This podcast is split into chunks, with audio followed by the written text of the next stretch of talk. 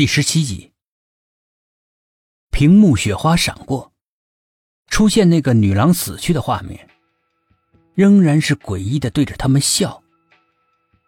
忽然，可怕的事情发生了，那个女郎竟然慢慢的从地上爬了起来，脸上的笑容扩大了，阴森又邪恶。房间里似乎响起了她哈哈恐怖的笑声。他一步一步的向他们逼近，整张脸已经充满了整个屏幕。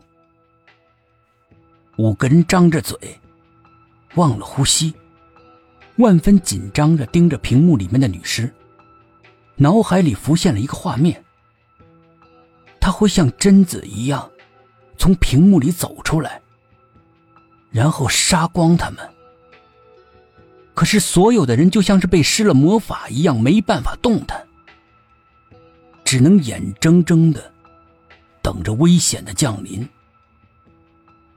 薛品涵大叫了一声，一掌劈了过去，由他的身上散发出一股强大的正气，给人一种安全的感觉。当他的手掌刚一触碰到屏幕的瞬间，画面倏然的消失了，屏幕恢复到关闭的状态。黑黝黝的，安安静静，就仿佛根本就没有出现过任何的画面。一群人傻了眼。难道这一切不过是幻觉？如果是一个人出现幻觉也倒罢了，可是五个人同时出现幻觉，看到同样的画面，这未免也太难以置信了。刚才。到到底是怎么回事？董一奇的声音有些走样，两只眼睛圆瞪，堆满了恐惧和紧张。他一向都是大大咧咧的，胆子又大，能够把他吓成这样，足以证明刚才的经历是多么的可怕。小沈，你是不是刚才没有关好录像啊？老杨心存侥幸的问。两眼巴巴的盯着沈志远两片薄薄的嘴唇，很希望从里面吐出个“是”字，但是他却无情的吐出“不是”。这平平常常的两个字，现在如同两声惊雷在他们头顶上炸响，就像是山崩地裂一般的震撼，每个人都感到了一种眩晕。即使是没关好。也没办法解释后面的画面。薛品涵的语气平淡，在这样的情况下，他居然还能够处变不惊，保持着镇定，真是让人佩服。众人看他的眼神马上就起了变化，但是每个人的心里面却在翻江倒海，胡思乱想。你说，我我们又遇到鬼了？一想起上一个案子，老杨还是心有余悸的。上次受的伤还没有完全好呢。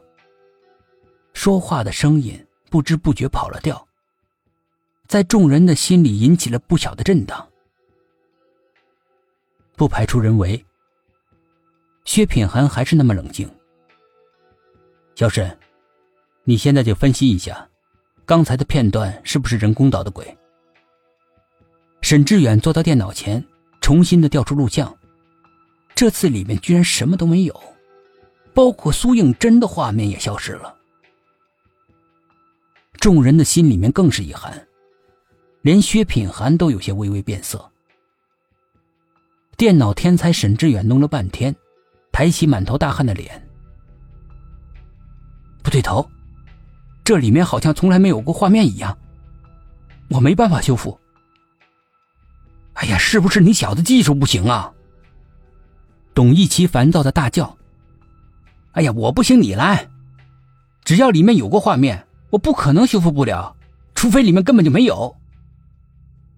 我们刚刚可是看到画面的，即使是人为，也没办法演出后面的画面。”一直沉默不语的薛品涵再次开口：“要知道。”之前这主角已经死了，这话带着森森的寒气，在每个人的心头萦绕着。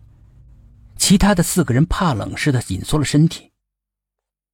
一种让人难以忍受的寂静中，传来“咚”的一声响。苏应真直接晕倒在地上。这更增添了房间里阴森恐怖的气氛。